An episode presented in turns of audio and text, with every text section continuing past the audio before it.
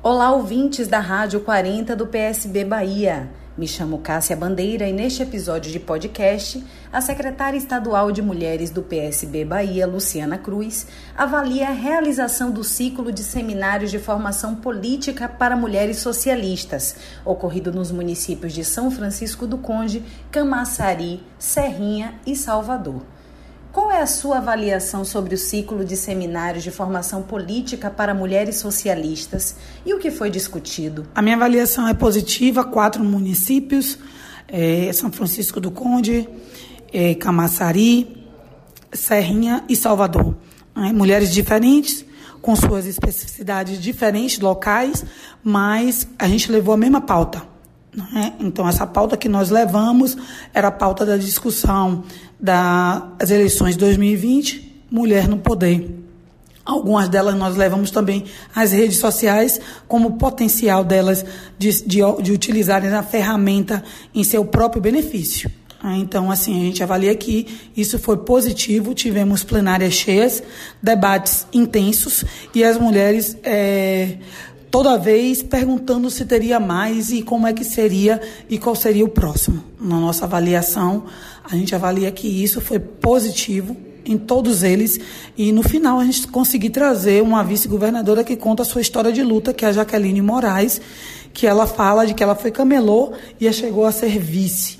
Né? Então, na chapa da majoritária, lá no estado do Espírito Santo. Então, isso para a gente é grandiosíssimo conseguir trazer ela e a experiência dela de vida para Salvador. Né? Então, assim, e foi muito bom porque a gente teve uma filiação de uma mulher negra, um ato, com a história também dolorida e sofrida de uma mulher de uma comunidade e que vai vir para o campo da disputa. E a intenção nossa é levar esse seminário à frente e não ficar parado. É a gente capacitar cada vez mais as mulheres.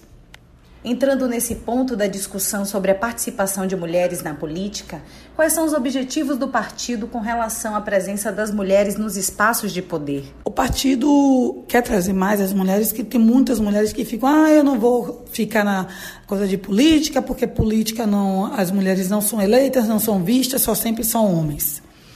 E é por isso que todos, todos os partidos, sem exceção, têm menos mulheres dentro deles disputando ou é, filiadas.